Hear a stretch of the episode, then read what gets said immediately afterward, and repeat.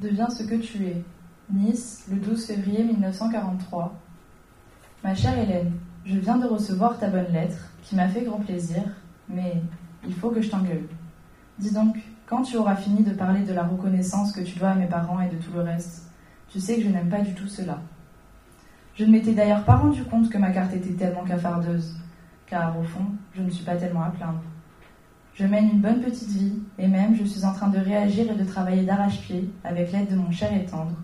Et si j'ai parlé d'une vie pot-au-feu, c'est que je pense sérieusement que ma vocation n'est pas celle d'une femme savante. Mais n'aie pas peur pour moi, je ne place pas mon idéal trop en dessous de la moyenne. C'est d'ailleurs très drôle. Tu as pris tout à fait le ton doctoral d'une maîtresse d'école, et je te vois très bien me prendre la main entre les deux tiennes et me dire, en me la tapotant doucement, Allons, ma chère petite, qu'est-ce qui ne va pas? Vous savez bien que vous pouvez avoir confiance en moi, je vous comprends si bien. Je me fiche un peu de toi, ne m'en veux pas, je sais reconnaître les bonnes intentions. Dis-moi, Hélène, est-ce que tu trouves le temps de penser un peu à toi? Je veux dire, sur ce qu'on peut appeler philosophiquement les problèmes de la vie en général et par rapport à toi. Te rappelles-tu, mon ami Nicole Dreyfus? Celle-là est terrible à cet égard. Toi, tu me parais avoir trouvé un certain équilibre. Je t'envie car plus je me creuse, et pire c'est. Alors, je préfère tout laisser dans le vague.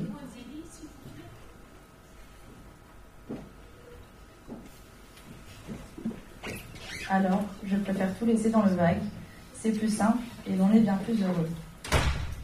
Je n'ai pas d'ambition métaphysique ou autre, et ça ne me gêne nullement de ne pas trouver de solution à des problèmes que l'humanité se pose depuis des millénaires. Et si, je me suis et si je me dis que je suis convaincue de ma propre inutilité, ce n'est pas exact non plus, car il me semble que j'ai des possibilités, en puissance, virtuelles, pour ainsi dire, et qu'il faudra que je trouve quelqu'un qui m'aide à me réaliser moi-même. Connais-tu cette maxime de Nietzsche? Deviens ce que tu es Pour ce qui est des parents, ils vont essayer de rejoindre plus ou moins tes charmants tuteurs. Moi, l'envie m'en manquait. Et comme le sens de la famille n'est pas notre fort, nous nous sommes arrangés à l'amiable. Quant au magasin, c'est un coup vache, mais nous nous y attendions bien un jour ou l'autre. On espère toujours dans le fond du cœur.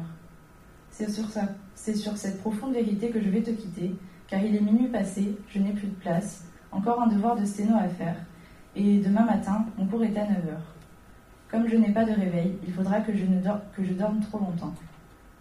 Je te dis bon courage pour tout ton travail, ne te claque pas trop quand même, et si tu en as le temps et l'envie, réponds-moi.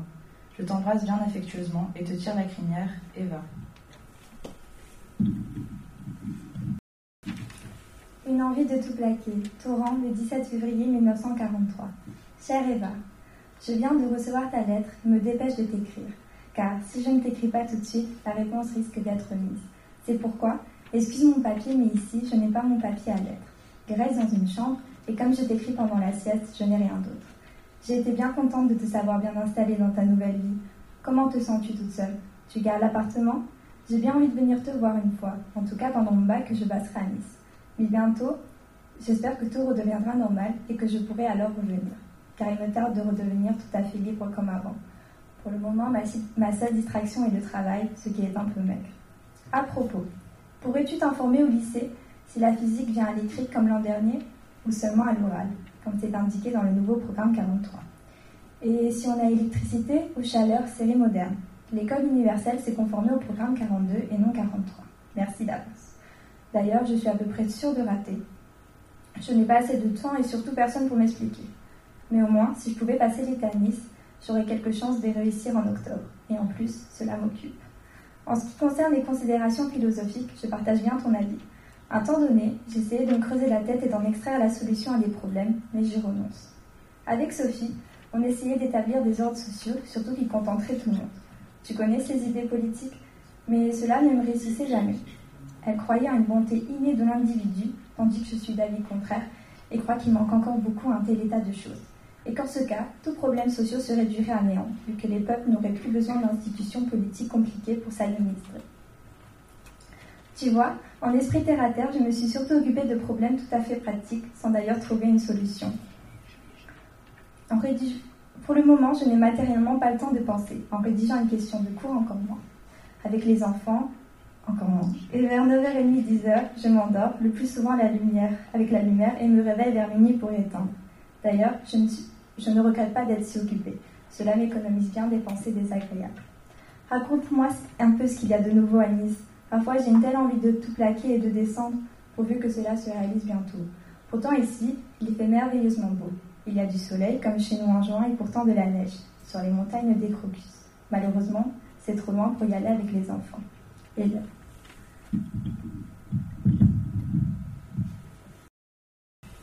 Autant et confidence. Nice, le 21 février.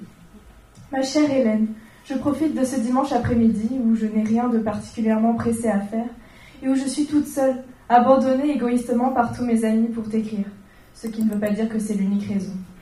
Tout d'abord, je vais répondre à toutes les questions que tu me poses. Ce sera autant de fait. Premièrement, je dois m'excuser, mais j'ai chargé Suzanne Mazel, te rappelles-tu, elle habite au 7e et a un défaut de langue, de te dénicher les programmes du bac. Évidemment, ce n'est pas encore fait, ce sera la prochaine fois. Deuxièmement, je me sens merveilleusement bien toute seule. J'ai la paix depuis un mois et j'espère que ça pourra durer ainsi. Pour l'appartement, je ne sais pas encore ce que je vais en faire. En principe, il est déjà loué depuis janvier. Je pense que je le balancerai le mois prochain et je vais peut-être m'installer dans une chambre de bonne au huitième étage, s'il y en a une de libre.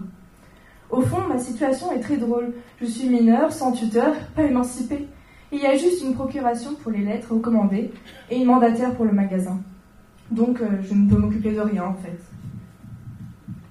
Troisièmement, question ravitaillement. Quand on est seul, on se débrouille légèrement mieux. On fait la queue, on rapporte trois choux ou un kilo d'épinards et on en a pour la moitié de la semaine.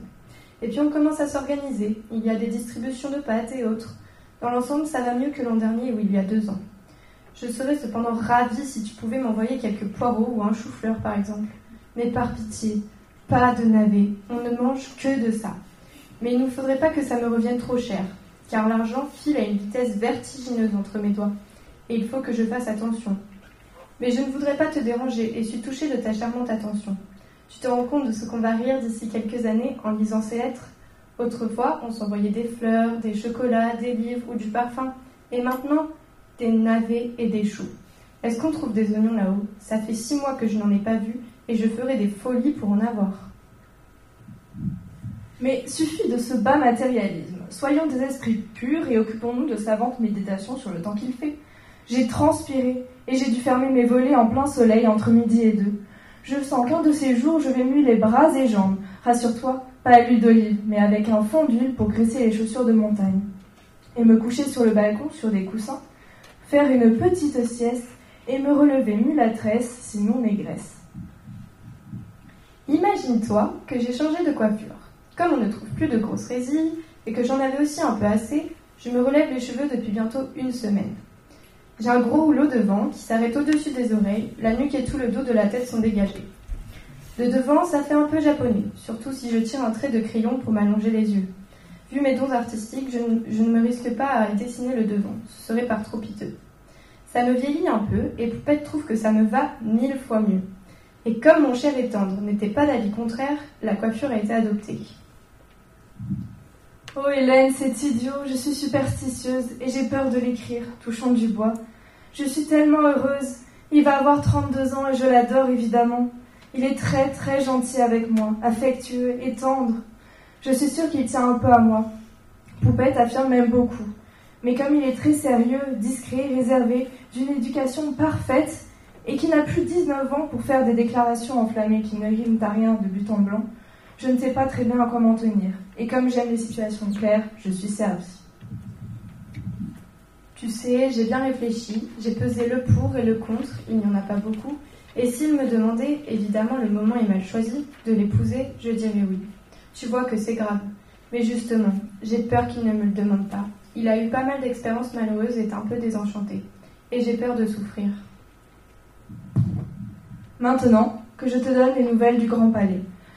Nadia Viterbo n'a pas changé. Son frère s'est marié il y a trois mois et sa jeune femme, tu ne la connais pas, attend déjà un bébé. Ils n'habitent pas ici et on ne les voit pas souvent. Poupette se maquille comme une actrice avant d'entrer en scène. Ne s'en fait pas beaucoup, m'a prise comme confidente. Chacune son tour, fini le temps où c'est moi qui lui courais après. Et je suis chargée par sa mère de lui faire de temps en temps un peu la morale, ce dont elle aurait besoin entre nous. Lucette, la grande maigre, travaille, licence d'histoire. Elle devient de plus en plus bête et n'est plus gentille comme autrefois. Elle se colle d'énormes clips et des boucles d'oreilles en dorure. Elle s'épile entièrement les sourcils, et comme ça repousse, ça fait tout noir, comme un homme mal rasé. Elle se croit une beauté et en est bien loin. Au fond, quand je repense à cette année que tu as passée chez nous, c'était le bon temps quand même. J'espère que tu ne m'en veux plus d'avoir été tellement stupide avec toi. Les gosses, tu dois savoir ce que c'est. Je me sens très vieille déjà, toute pleine d'espérance. Il est temps pour moi de me ranger. Si seulement il voulait. Mais je dois t'embêter. Voilà cinq pages que je ne parle que de moi ou à peu de choses près. Au fond, c'est très simple. Chacune de nous parle d'elle-même dans ses lettres. De cette façon, nous finirons par nous comprendre. J'espère avoir de tes nouvelles dans pas trop longtemps, et en attendant, je te souhaite bon courage pour tes deux travaux, l'officiel et le personnel. S'il y a quelque chose qui te ferait plaisir et que je pourrais t'envoyer, indique-le-moi. Nice est presque une grande ville, surtout à côté de Torrent. On a même installé un trolleybus sur la ligne de Signé qui marche réellement et toutes les 12 minutes, ce que c'est le progrès tout de même. Bien affectueusement à toi et à bientôt. Mon cher et tendre, Nice, le 5 mars 1943. Ma chère Hélène. Et maintenant, touchons au chapitre cher et tendre. En le nommant ainsi, je voulais ironiser un peu et me moquer de moi-même. Non, il s'appelle Vladimir, nommé Vova, est d'origine slave, de race mélangée, à peu près comme toi. Habite dans la maison au troisième, ou plutôt chez ses parents, chez qui il est très souvent. Comme métier, il est ingénieur radioélectrique, mais aussi calé en philo qu'en sciences. Il s'amuse à lire les lignes de la main, et vous sort des choses assez vraies. Ça y est, je sens que ma deuxième explication va être presque encore plus vaseuse que la première, mais ce n'est pas bien commode d'en parler comme ça. Je viens de m'interrompre parce qu'il est venu me faire une petite visite d'après-dîner. Et après avoir discuté de mes soucis, nous avons parlé de la philosophie de Dostoïevski, de théosophie, de radiations électriques, radiobiologie, de recettes de cuisine, crème au marron avec de l'élascatine et des haricots blancs, de littérature, de la valeur respective de la poésie allemande et française lyrique, et de mille autres choses de même acabit. J'avoue condenser un peu nos conversations d'une semaine.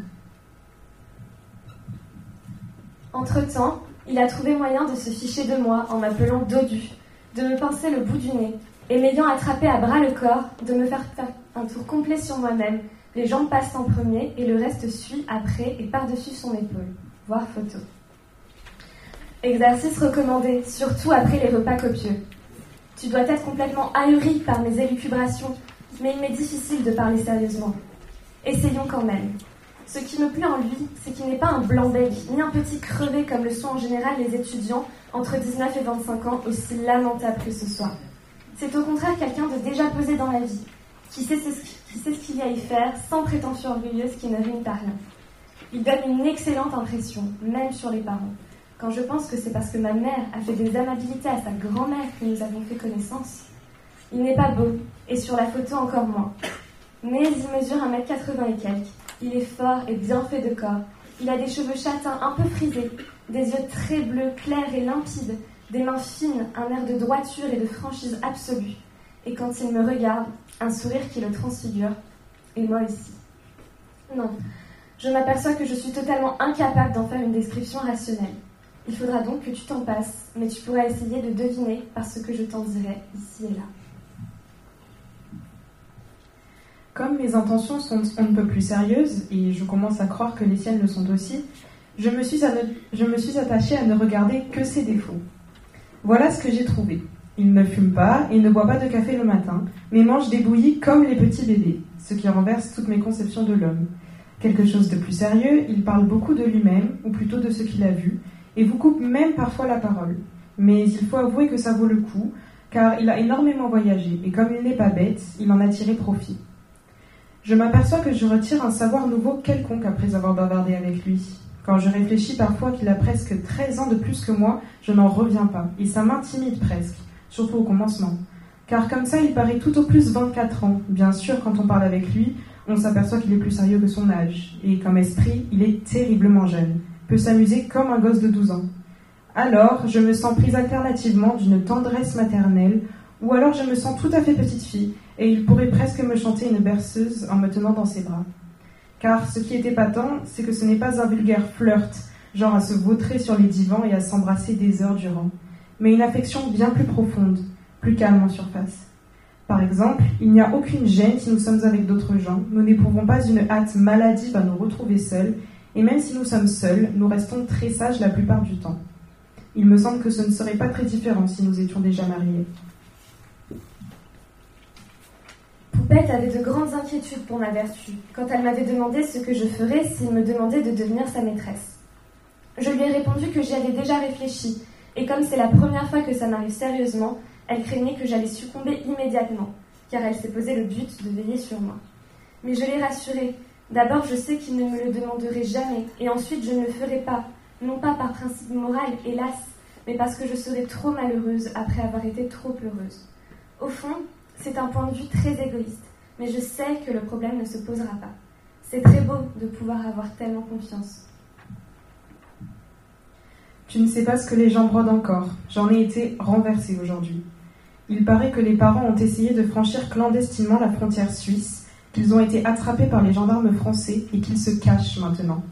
Évidemment, on a refusé de me dire qui colportait ces bricateurs. Te rappelles-tu cette même dénonciation anonyme le jour où nous avons acheté des marrons à 5 heures et où, paraît-il, nous attendions M. Trucky devant son bureau?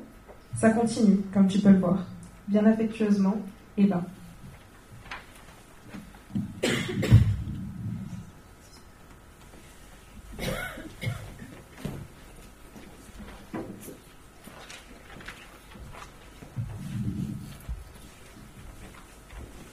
Ne serait-ce que des oranges amères. Nice, le 12 avril 1943. Ma chère Hélène. Je dois m'excuser de ne pas avoir répondu depuis huit jours à ta lettre, mais j'étais en train de déménager. D'ailleurs, si je m'y retrouve bien, j'ai reçu ta première lettre et c'est ma réponse, ainsi que ta deuxième lettre qui ont été perdues. Ça m'est arrivé par trois fois ces jours-ci. Pour toi, c'était peut-être un admirateur inconnu, mais non moins ardent, tandis que pour moi, c'était l'intérêt le plus vil et le plus bas qui a dû guider mon subtilisateur. Car je t'avais envoyé un superbe papier à lettres avec enveloppe pour que tu ne gémisses plus d'avoir à me répondre. Je disais donc que j'avais déménagé. Je suis maintenant au bloc 4, au 9e étage, la voisine d'une charmante négresse. J'ai une chambre plein sud avec un grand balcon sur lequel j'ai installé ma chaise à bascule. Et c'est là que je travaille en essayant de me faire brunir. J'ai une vue merveilleuse jusqu'à l'Estérel quand il fait très beau. Des pots de fleurs, géraniums, plantes grasses, iris, qui s'épanouissent au soleil. Et il ne manquerait plus qu'un chat qui pourrait se promener sur les toits, à moins que tu ne puisses me procurer une autre bête, la plus extravagante possible pour faire tout à fait bohème, genre perroquet, singe, hérisson. Évidemment, si s'il y avait moyen d'avoir un lapin ou un coq qui réveillerait toute ta maison dès l'aube, ce serait encore mieux. J'ai une salle de bain à moi toute seule dans laquelle on m'a installé mon réchaud à gaz. Et la baignoire, comme il n'y a pas d'eau chaude, me sert de table de cuisine. Avec une planche dessus, c'est du tout dernier confort. Au fond, c'est bien dommage que Nolette se soit perdue, car moi aussi, j'avais essayé de mettre le plus de moi-même dans la mienne. Et je n'ai pas le courage de recommencer. J'y parlais encore de Vova, évidemment. Et je te disais que c'était justement ce qu'il te manquait, le moment de la journée qu'on attend avec impatience pour se réjouir. D'ailleurs, je ne suis pas du tout heureuse à 100%. Je me tourmente continuellement, car je ne vois pas d'issue à toute cette histoire. Et ce n'est peut-être qu'un grand malentendu que je me garderai bien, car j'aurais bien trop peur de tout perdre. En attendant, on passe de bons moments. Il me fait travailler ma physique. Dieu que j'ai la tête dure. Nous allons parfois au cinéma ensemble, et les jours de pâtisserie, nous faisons des bambous à monstres et enfilons d'immenses tartes de chez Guénon. Pas toutes noires avec des fruits dessus, avec un peu de sucre, c'est tout à fait mangeable. De quoi rendre malade un cheval de trait, mais ça ne nous dérange nullement. C'est dur de travailler seul, d'autant plus que Poupette ne faut absolument rien. Suivant son habitude, et continuellement fourré chez moi. Tu comprends? C'est très commode pour elle. Quand elle s'engueule avec sa famille, ce qui arrive à peu près deux fois par jour, et elle vient chez moi, sûre de ne pas déranger mes parents, qui pour. Et parfois même, elle partage la moitié de mon repas. Tout ça est très gentil, mais elle est terriblement sans gêne, et il n'y a pas moyen de la faire filer. Et pendant ce temps, je ne veux pas travailler car elle est incapable de se taire plus de 4 minutes de suite. Pour passer à un autre sujet, y a-t-il moyen là-haut d'avoir des fruits, ne serait-ce que des oranges amères C'est ce qui me manque le plus ici. Et du moment où nous sommes dans les fruits, il est facile de passer aux fleurs. Sois sans crainte, ta dame aura son bouquet de verdure. Je suis pleinement occupée par mes toilettes d'été. Je me suis fait faire une splendide paire de chaussures en bois avec du cuir bleu et des talons de 9 cm, ce qui me donne une taille presque normale. La couturière transforme des chemises de nuit de mon père en ravissantes blouses chemisiers. Ma robe de première communion, en petite blouse à manches bouffantes, et une horreur de robe bariolée de toutes les couleurs, sur laquelle tu avais essayé tes talents de couturière et que tu nous avais généreusement laissés, en charmant ensemble, jupe et boléro. Je t'assure, si je ne fais pas de conquête, ce ne sera pas de ma faute. À propos de conquête, j'ai un admirateur fervent à mes pieds. C'est un petit jeune homme qui était mon voisin au bloc 6 et qui a trouvé le chemin, sinon de mon cœur, du moins de ma chambre, où il a débarqué la première fois à la manière de Roméo, mais à l'envers. C'est-à-dire qu'il est descendu de la terrasse au-dessus par les toits, et d'ailleurs reparti plus normalement par la porte. Mais je vais l'expliquer qu'il perd son temps, car je ne veux pas le faire marcher, comme on dit. Il me fait trop de peine. Mon papier est fini, par suite, ma lettre, de lettre aussi. Je t'embrasse bien affectueusement et à bientôt. Eva. Du rire aux larmes. Nice, le 22 mai 1943. Ma bien chère Hélène, tu es un ange, un amour, un mécène, une fille adorable en un mot. Et si je trouve quelques mots bien pauvres à vrai dire pour te qualifier, il m'est réellement impossible d'en trouver d'assez puissants pour qualifier ton acte d'humanité, de charité, d'amitié, de pitié Enfin, pour ne pas m'étendre inutilement, merci pour ton petit paquet. J'ai été sagement à la gare des cars, attendre le chauffeur hasardeux qui ne craint pas de jeter son car dans le ravin, ou plutôt d'éviter de le faire, pour l'amour de son métier, c'est-à-dire pour permettre à mademoiselle Hélène d'envoyer un petit paquet à mademoiselle Eva, et que ce paquet arrive en bon état. Les narcisses embaument mes luxueux appartements, mais je dois t'avouer que quand je suis rentrée chez moi, il y en avait déjà quelques-unes en moins, car en route, j'ai fait des rencontres et des envieux. Alors, comme j'ai bon cœur, je me suis démunie d'une partie de mon bien, et il est parti chez ma concierge, mes voisines, une camarade de classe, et une amie qui, du coup, m'a invité à dîner. Mais les craintes, il m'en reste encore assez pour m'asphyxier en une nuit, car elles sentent terriblement bon. Elles étaient un peu en transpiration d'avoir voyagé tout en haut sur le toit du car, mais elles sont immédiatement revenues et font l'admiration de mes visiteurs. À propos de Vova, c'est vraiment très drôle, je passe du rire aux larmes. Vient-il chez moi? Est-il terriblement gentil? Aussitôt j'ai un cafard noir. Et je me dis, ça ne durera pas. Si au contraire, il avait des courses à faire, et un tas de choses, des appareils de TSF à réparer, des gens à voir, enfin, s'il n'a pas le temps de passer me prévenir que je ne le verrai pas de toute la journée, immédiatement je me dis, il n'a pas besoin de moi. Et évidemment, cafard. Et on ne peut plus me toucher qu'avec des pincettes. Et puis tout d'un coup, sur un sourire ou un mot gentil, nous voilà partis dans les nues, en plein bonheur, et alors je pleure presque d'émotion. Je n'ai jamais vu quelqu'un d'aussi lunatique que moi, et je ne suis qu'une imbécile. Bon Dieu, que je voudrais que tout ça finisse pour qu'on sache à quoi s'en tenir. Mais au fond, ça va très bien, et je n'aurais pas du tout raison de me faire tant de soucis. Ah, on me parlera encore de mon indépendance. Jamais de ma vie, je n'ai autant dépendu de quelqu'un, mais je ne m'en plains pas. À part ça, il n'y a pas grand-chose de nouveau. Il fait un temps superbe, et je sens que d'ici quelques jours, je vais aller me baigner. Bien que j'avais pris la sage décision de ne pas le faire avant le bac, pour ne pas perdre encore plus de temps. Tu sais, j'ai terriblement peur de coller encore une fois. Je n'arrive pas à travailler comme je le voudrais. Et avec l'histoire et la géographie, c'est encore plus dur.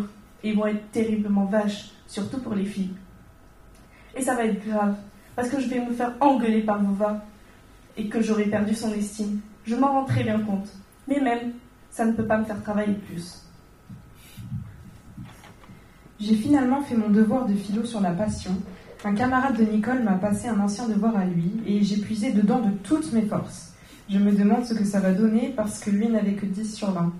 Et je ne me sens que bien peu de courage pour me mettre maintenant à faire le devoir suivant. Je commence déjà à faire d'horribles cauchemars à propos du bac et me réveille toute malheureuse le matin. C'était vraiment plus agréable quand je rêvais de Beauvoir. Mais j'ai compris une chose, les études ne sont pas pour moi. Et si je réussis mon bac, octobre, je pousserai un grand ouf et enverrai tout balader, et on ne m'y reprendra plus avant que je n'aide mes enfants dans leurs devoirs. Au fond, il vaut mieux ne pas parler trop tôt, parce que je sens que je vais me mettre gouvernante ou préceptrice. Mais de toute façon, j'ai abandonné mon projet de faire l'école de chimie, comme je le pensais l'an dernier. Je me sens bien mieux comme femme pot au feu. En attendant, je travaille bien consciencieusement ma sténo et ne fais déjà presque plus de fautes. En attendant des temps meilleurs, je pourrais me mettre secrétaire l'an prochain. Il paraît que c'est très demandé. En ce moment, Les agents de la force publique ont trouvé un nouveau sport. Ils sont dispersés dans les rues de Nice, surtout à partir de la tombée de la nuit, et doivent vérifier les papiers. Mais ce ne serait même pas très intéressant pour eux. Alors ils ont compris le système. Ils laissent froidement passer tous les hommes et jeunes gens, et dès qu'ils voient une jeune fille seule, ils se précipitent sur elle pour le plaisir de l'accoster, de la retenir s'ils voient qu'elle est pressée, et quand ils ont fini de lui raconter des idioties, pas toujours très spirituelles, et qu'elle a enfin sorti sa carte d'identité, c'est à peine s'ils font semblant de la regarder.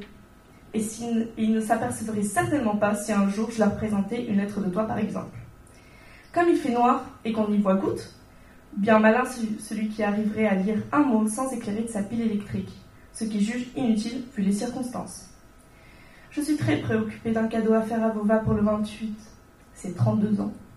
Et j'ai fini par dénicher un peigne de poche, c'est plus rare que des bas de soie, et avec une vieille trousse de classe à moi, que j'ai fait teindre en bordeaux, je vais fabriquer un étui de la dernière élégance.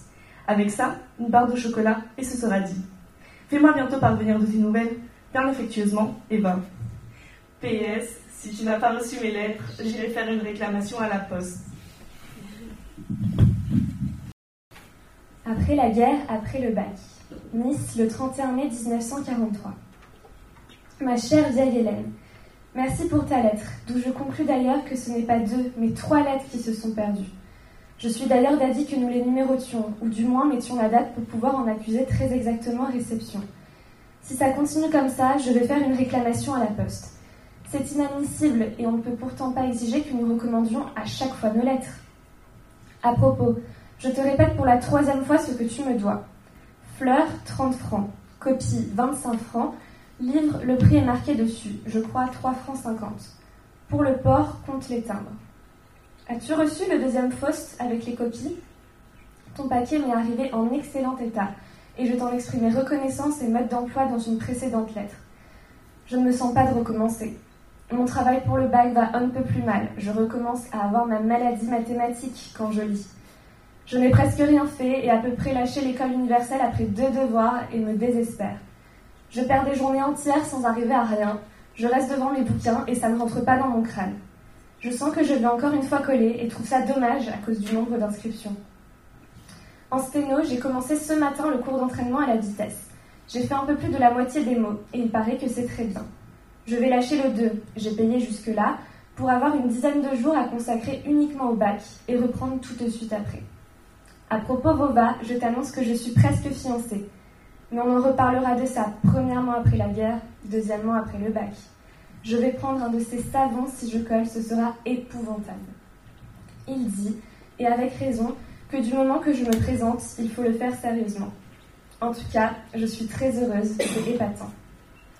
Pour la voilette, tu peux au moins être chic pour descendre à Cannes. Ça ne fait pas du tout exagérément fantaisiste. Et je te conseille vivement de me dire quelle couleur tu préfères. Sinon, je t'en envoie une jaune et verte, vert espérance et jaune porte-bonheur pour le bac. Je t'embrasse bien affectueusement, Eva.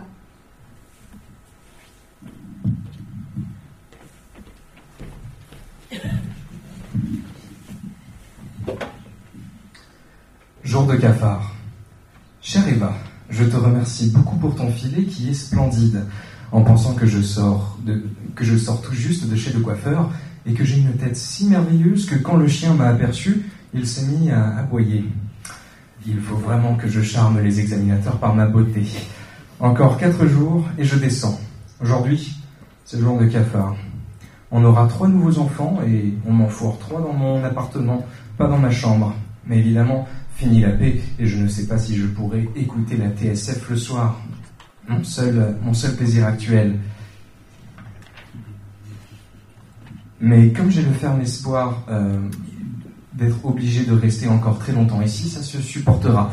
Mais je t'assure que parfois, on en a rudement marre. Je t'envie, sentiment peu chrétien, parfois de pouvoir faire tout ce que tu as envie de faire. Au fond, toutes mes jérémiades doivent t'embêter. Mais comme je t'écris, comme je pense, il faut bien que je te parle de choses qui me préoccupent en ce moment. Donc, mille excuses. À propos, mille excuses aussi pour t'avoir fait aller en vain au quart, mais je n'ai rien, absolument rien trouvé. La semaine prochaine, il y aura des cerises que je te ferai parvenir. Je te télégraphierai à temps. Meilleur marché que le téléphone. Donc ne te désespère pas, je battrai la campagne pour toi et je trouverai bien quelque chose. Il y a même déjà les premières fraises des bois qui manquent légèrement de crème chantilly et de sucre, histoire d'attendre Je m'arrête parce qu'il faut aller chercher du bois pour chauffer dans la forêt. Je t'embrasse, Hélène. Des acrobaties sur mon balcon. Le 25 juin 1943, lettre numéro 2, je ne, compte, pas les cartes. Ma chère Hélène, que de choses se sont passées en peu de temps. Mais d'abord, as-tu reçu mes lettres et cartes par courrier express, où j'essayais de nous fixer un rendez-vous soit à Nice, soit à Cannes, pour que nous puissions nous voir? Dommage que nous n'en ayons pas profité. Mais voilà des nouvelles détaillées. Le vendredi, avant le bac, qui était mercredi, je commence à avoir mal au cœur et à la tête, des vertiges, etc. Je pensais que j'avais mangé quelque chose qui m'avait fait mal et j'ai pris du sulfate de soude. Comme ça n'allait vraiment pas mieux, lundi, je vais chez le docteur qui m'ausculte de haut en bas et me dit de cesser immédiatement de prendre la thyroïde. J'avais 120 pulsations par minute. Mon pauvre cœur était complètement patraque et on n'est pas arrivé à me remonter à temps. Donc, pas de bac pour moi, mais ce sera pour la prochaine session.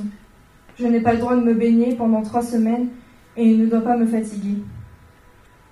Et puis, peut-être l'as-tu lu dans les journaux, mardi dernier, un de mes camarades, Georges Brailovski, monte chez moi juste avant le déjeuner et pendant que j'étais dans la cuisine, il a dû faire des acrobaties sur mon balcon, tombe et se tue sur le coup. C'était épouvantable. Je suis sortie de ma cuisine en entendant un grand bruit sourd, ne le vois plus chez moi, entend des gens qui crient en bas, me penche par la fenêtre et le voit étendu de tout son long au milieu de la terrasse, la tête fracassée et entourée de sang. J'étais dans un état horrible. La minute d'avant, nous blaguons encore et puis c'était fini. Complètement fini à tout jamais. On arrive mal à réaliser ça. Il était fils unique, adulé par ses parents avec lesquels il s'entendait très bien. Il n'y en avait pas un qui aimait plus la vie que lui, et ses pauvres parents qui sont rentrés une demi-heure après du marché. J'en étais malade pendant deux jours, n'ai pas dormi presque rien mangé. Hier, c'était l'enterrement, déchirant mais magnifique. Ce sont ses camarades qui l'ont porté jusqu'en bas du Grand Palais, où il y avait une dizaine de voitures pour monter jusqu'à l'Ariane, et des fleurs, et des gerbes, et des couronnes. Je n'en avais jamais vu autant. Maintenant, je suis complètement vidée, amorphe, sans aucune réaction, seulement fatiguée, si triste, si lasse. Tu te rends compte Il n'était rien pour moi qu'un chic camarade.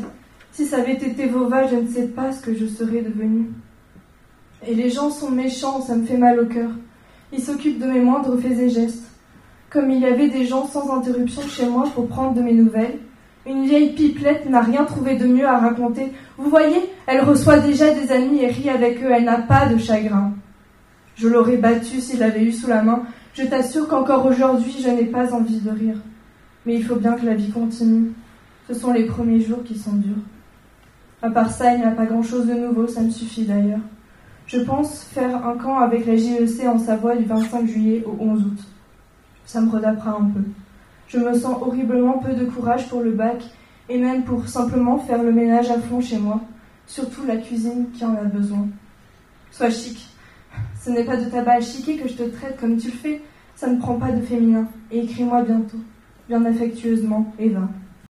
J'espère en avoir fini d'ici deux ou trois jours, ce 25 juillet 1944. Ma chère Lune, assieds-toi avant de lire cette lettre, car sans ça, tu tomberais sur moi à la renverse.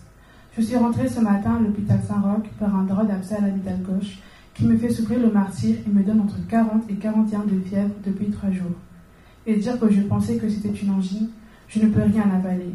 Tout le côté est enflé, ainsi que la langue. Et pour m'alimenter, on ne me donne qu'un lit de lait glacé tous les jours. Mais malgré le lait glacé, j'aimerais mieux être ailleurs. Et voilà où je voulais en venir. Pourrais-tu aller trouver la mère Louise et lui demander de donner 5000 francs pour moi, si je veux votre autorisation? Tu dois savoir que c'est elle qui garde mon fric. Tu lui demanderas aussi combien il me reste après ça. Tu vois comme je suis intéressée? Pire que poupette. Maintenant, si tu pouvais venir me voir, ça me ferait rudement plaisir. Tu monteras au troisième étage, ça claire ici, et tu demanderas Eva Pignon. Inutile d'en informer la mère Louise. Mais ne tape pas trop, car j'espère en avoir fini d'ici deux ou trois jours. Peut-être moins. Je t'embrasse, Eva. Une septicémie s'est déclarée. Georgette Covin, amie d'enfance d'Eva, à Martha Freud, épouse de Sigmund Freud. Nice, le 29 septembre 1944.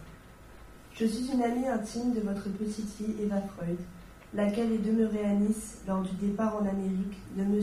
Freud et de Madame, bons amis de ma famille depuis de nombreuses années. Eva est à l'hôpital Saint-Roch à Nice depuis deux mois. Elle a d'abord été soignée pour un abcès à la gorge, ensuite une septicémie s'est déclarée, qui a entraîné une hémiplégie des membres droits. Tout cela est en bonne guérison grâce aux soins dévoués qu'elle a reçus et aux traitements dirigés par les meilleurs docteurs de Nice, les docteurs Laouge, Daveo, Rouvière. Ces jours-ci, le grand chirurgien Pratt a été obligé de la trépaner pour permettre au grand spécialiste, le docteur Cossa, d'enlever deux abcès qui s'étaient formés dans la tête. L'opération, faite hier matin, a parfaitement réussi. Les docteurs qui sont revenus ce matin sont très satisfaits et on a commencé à l'alimenter aujourd'hui à midi. Elle a toute sa lucidité, cause bien et ne souffre plus du tout. Nous sommes un groupe d'amis qui ne la quittons pas nuit et jour depuis plus d'un mois. Nous lui avons procuré les aliments les plus rares afin qu'elle ne soit privée de rien, malgré la disette que nous avons subie. Une autre intervention sera nécessaire dans trois semaines. Celle-ci, plus délicate encore, devra avoir lieu dans un centre approprié à Marseille. Le docteur Cossa, qui demeure 29 boulevard Victor Hugo à Nice, se charge de la faire, transporter. Veuillez avertir de toute urgence les parents d'Eva pour qu'ils puissent entrer en relation avec le docteur Cossa et lui, donner leur approbation. Eva ne peut être mieux soignée, sa jeunesse aidera beaucoup à sa guérison. C'est le vœu que je forme du plus profond de mon cœur. Veuillez transmettre mes meilleures amitiés à monsieur et madame Freud et croyez, chère madame, à ma respectueuse considération. La chère petite est morte. Georgette Covin, amie d'enfance d'Eva, à Anna Freud, fille de Sigmund Freud. Nice, le 8 décembre 1944. Chère madame, sans votre lettre, j'allais écrire à la maman d'Eva pour lui annoncer d'affreuses nouvelles. La chère petite Eva est morte à Marseille le samedi 4 novembre, au début de l'après-midi, des suites de l'opération qu'a tenté pour la sauver professeur Palais. Mais les docteurs qui l'avaient opérée à Nice avaient laissé prévoir l'issue fatale de cette intervention, sauf miracle. Mais elle serait restée, semble-t-il, aveugle, du fait de l'atrophie du nerf optique. Son abcès remplissait la boîte crânienne. C'était le plus gros abcès opéré dans ce service. Eva repose au cimetière Saint-Pierre à Marseille, où une concession de 15 ans a été prise par son fiancé, M. Mazel. C'est une personne tout à fait sympathique et qui était extrêmement attachée à Eva, il l'a d'ailleurs prouvé. Malheureusement, les événements les avaient séparés et il n'a pu venir à Nice que bien après la libération, alors qu'Eva avait déjà été opérée une première fois. Votre nièce s'était convertie au catholicisme le 28 août. L'abbé Giraud s'est beaucoup intéressé à elle et, si cela peut vous être agréable, je le prierai de se mettre en relation avec vous. Je ne sais hélas que vous dire. Chère madame, sur votre petite Eva, j'aurai tant de détails à vous donner, car je n'ai pas manqué un seul jour d'aller auprès d'elle, depuis 8h30 du matin jusqu'à midi pour retourner le soir. Je lui ai apporté ses repas, j'étais sa confidente. Je lui ai donné foi en sa guérison, elle y croyait fermement. Pour adoucir un peu votre peine, chère madame, je tiens à ce que vous sachiez que j'ai pris soin de cet enfant comme s'il avait été de ma famille. Au point de vue affection et nourriture, elle n'a manqué de rien. Je lui ai apporté ses repas. Je la faisais manger car elle ne le pouvait, son bras droit étant paralysé. Et c'est moi qui lui ai tenu la main lorsque, une fois déjà, elle a failli nous quitter après une syncope de deux heures. D'autres amis ont été très dévoués et chacune d'eux l'a gâtée de son rire. Lorsqu'elle a quitté Nice pour Marseille en ambulance de la Croix-Rouge, elle avait toute sa lucidité. Elle m'a dit sa peine de nous quitter et son espoir d'un prompt retour. Ce qui m'a surpris, c'est qu'elle m'a demandé la couleur de mon corsage, rouge écarlate. Elle voyait gris, et cependant nous étions dans la cour en pleine lumière. Peut-être vaut-il mieux qu'elle soit morte, car tout espoir de guérison était interdit. J'ai pleuré cette chère petite amie, qui savait si bien, par sa franchise et sa gentillesse, retenir la sympathie. Je suis né le 15 mai 1911 à Saint-Pétersbourg. J'ai vécu mon enfance sous la révolution russe. Mes parents ont divorcé vers 1921 et je me suis retrouvé à bourlinguer avec ma mère à travers la Russie. mer Caspienne, Bakou, mer Noire, de nouveau Saint-Pétersbourg, puis à Moscou avec ma mère et mon beau-père. Je me suis débrouillé par moi-même pour apprendre à lire, écrire et compter. Puis j'ai été mis dans une école allemande à Moscou. J'ai alors appris l'allemand par moi-même à coups de dictionnaire en dévorant les romans de Karl May, des westerns. Et de même, j'ai appris le français en lisant les albums de Bécassine. En 1927, j'ai défilé avec les, avec les jeunesses communistes devant Staline. Puis, nous sommes partis en Allemagne pour éviter, les purges staliniennes. Mon beau-père a également été à l'ambassade soviétique d'Istanbul. J'ai passé le bac allemand, puis j'ai fait des études d'ingénieur radio. En France, ma mère et mon beau-père tenaient un magasin de radio, 199 rue de Crimée, Paris, 19e. Ils écoutaient Radio Londres. Dans le même coin, il y avait un passage bordé de petites maisons où une douzaine de familles juives ont été hébergées et cachées pendant la guerre une concierge de choc, mais imprudente, Madame Joubier. En 1938, j'ai logé moi-même dans le meublé, rue Georges Sand, qu'avaient habité les Freud en 1934 lors de leur passage à Paris. J'ai fait des recherches sur mon nom de famille, Mazel. En hébreu, Mazel veut dire chance, mais en ce qui me concerne, je n'ai guère eu de chance. J'ai eu d'abord un fils, né en 1947, qui est par la suite devenu peintre et aventurier, et qui a fini assassiné au fond de la baie de Costa Rica le 21 janvier 1982, à l'âge de 35 ans. Ma fille, un peu plus jeune, née en 1949, est morte à 20 ans, en 1969 environ d'un cancer au cerveau après trépanation. J'ai toujours travaillé dans la radio, la télévision, les radars. Je parle le russe, l'allemand, le français, l'italien et un peu l'anglais. C'est moi, le fiancé d'Eva. Je suis arrivé à Nice vers l'été 1940, en vélo et avec mes habits d'été. En passant par Vichy, grâce à une secrétaire de Laval, j'ai pu avoir la possibilité d'avertir ma mère à Paris pour qu'elle me fasse parvenir mes affaires mais j'ai failli ne pas les recevoir car à ce moment-là, Laval était car ce moment-là, Laval avait été arrêté par Pétain. Ça s'est finalement arrangé. À Nice, j'avais une chambre dans un meublé, passage Martin, derrière l'église Notre-Dame. Voici une attestation montrant que j'étais agent P1 du 1er août 1942 au 30 septembre 1944 dans le réseau Jean-Marc Buckernester, ainsi qu'une carte de FFI. J'ai j'ai rencontré Eva par hasard en allant déposer des photos à développer au magasin du Lin, rue Lamartine. C'est son père que j'ai rencontré le premier. Elle était encore lycéenne. Ses parents ont toujours été gentils avec moi. Son père était un brave homme, sympathique, bricoleur et, compétent en photographie.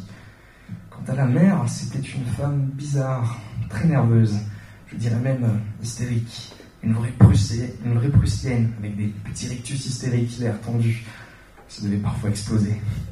Elle était peintre, mais elle ne savait pas tenir sa maison, ni faire la cuisine. Il y avait un désordre étonnant. La famille Freud avait un appartement au Grand Palais. Quand les parents sont partis pour l'Espagne et les USA, ils ont été refoulés une première fois, et c'est alors seulement qu'Eva n'a plus voulu les suivre et est revenue à Nice. Elle se sentait française et donc en sécurité. Son père n'a pas assisté, car il pensait que le passage de la frontière était dangereux et il a voulu en éviter les risques. J'ai surtout fréquenté Eva, que je devais épouser, lorsqu'elle a habité la mansarde du Grand Palais. Elle faisait très bien la cuisine. Elle avait des, cheveux très longs. Elle ressemblait à une photo d'Anna Freud, parue dans un récent bouquin sur Autorank. J'ai cette petite photo d'identité où elle est de profil, avec une coiffure relevée, avec rouleau et coque, comme à l'époque. Elle avait le temps très clair. Ensuite, Eva prit un studio au rez-de-chaussée de l'immeuble situé à l'angle de la rue Trachel et de la rue de Dijon, l'immeuble qui fait l'angle en venant de l'avenue Malocéna, avec la première rue à droite. C'est mademoiselle Pillon, la gérante du Grand Palais, qui avait loué en son nom propre cet appartement qui va habiter après l'arrivée des Allemands à Nice. C'est d'ailleurs dans ce coin que j'ai vu Eva pour la, dernière fois avant de partir de Nice. C'était à l'époque de l'affaire de Caluire, l'arrestation de, Jean Moulin en juin 1943. Il faut, il faut dire que j'étais spécialiste au radio et que quand je suis parti de Nice, à l'automne 1943, j'avais perdu tous mes contacts. Notre réseau de résistance avait été décimé. Deux ou trois mois avant mon départ, j'avais un rendez-vous clandestin avec un autre résistant à l'angle de la rue Trachel et de l'avenue Malocena, devant un magasin qui a une grande vitrine où il y avait plein de photos et d'affiches. C'était la, la maison du maréchal. J'arrivais donc avec Eva, en tenant caché une bouteille qui devait nous servir de signe de reconnaissance. Juste à temps, nous, avons repéré le, nous avons repéré le gars ainsi que trois hommes louches qui piétinaient dans le caniveau. Nous avons reconnu un inspecteur de la police de Vichy, bien connu. On a alors fait un tour et, et sept minutes plus tard, c'était toujours la même chose. On est allé se réfugier chez Eva et dix minutes plus tard, celle-ci est allée voir. Ils étaient toujours là. On a su plus tard qu'il y avait eu un traître à Caluire qui avait été arrêté et qui avait donné des noms. À cette époque, il était en effet prévu que, que je gagne Lyon. Finalement, j'ai quitté Nice au début de l'hiver 1943 pour tenter de passer en Espagne en passant par Pau. Mais j'ai échoué et je me suis retrouvé à la gare de Toulouse. Il y a eu une grosse explosion et j'ai sauté dans un train en marche qui partait pour Paris. À Paris, je n'ai plus de nouvelles d'Eva. On ne pouvait pas correspondre à l'époque. Elle a travaillé comme secrétaire à la production du film Les Enfants du Paradis avec André Bolvé au studio de la Victorine, puis comme secrétaire au casino municipal. Elle écrivait remarquablement le français, sans la moindre faute, et cela étonnait tous les employeurs qui lui faisaient passer un test d'embauche.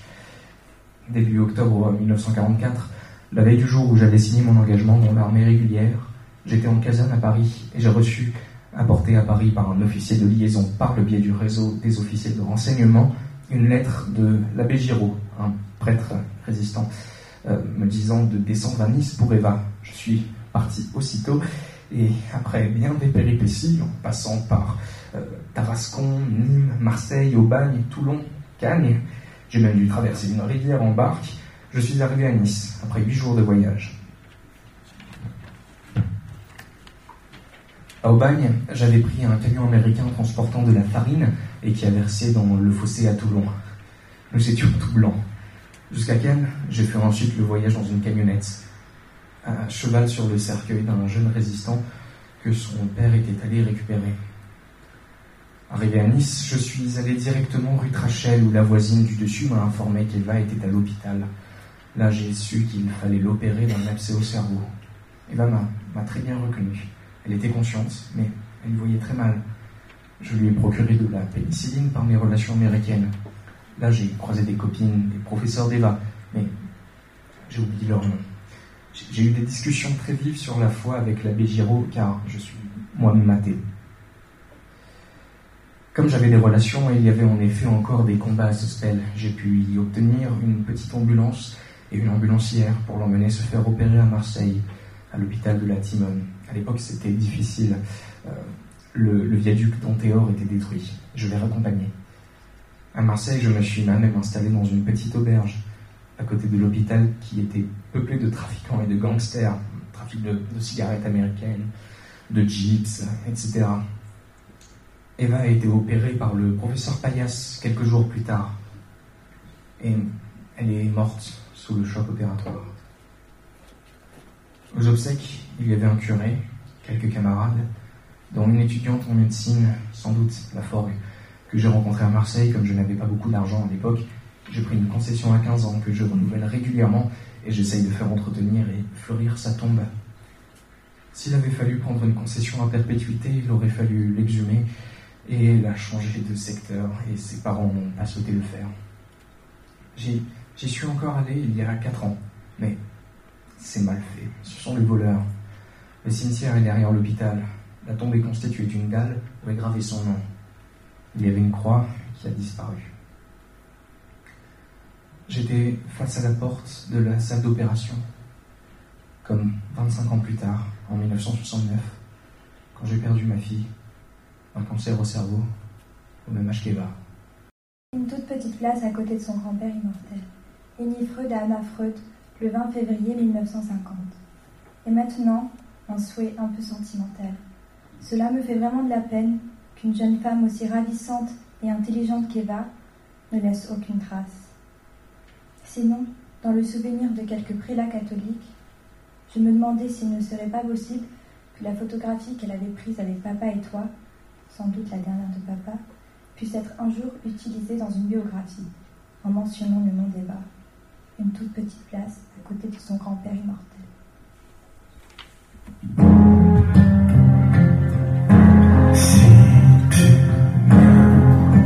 Les oiseaux se tairont pour toujours.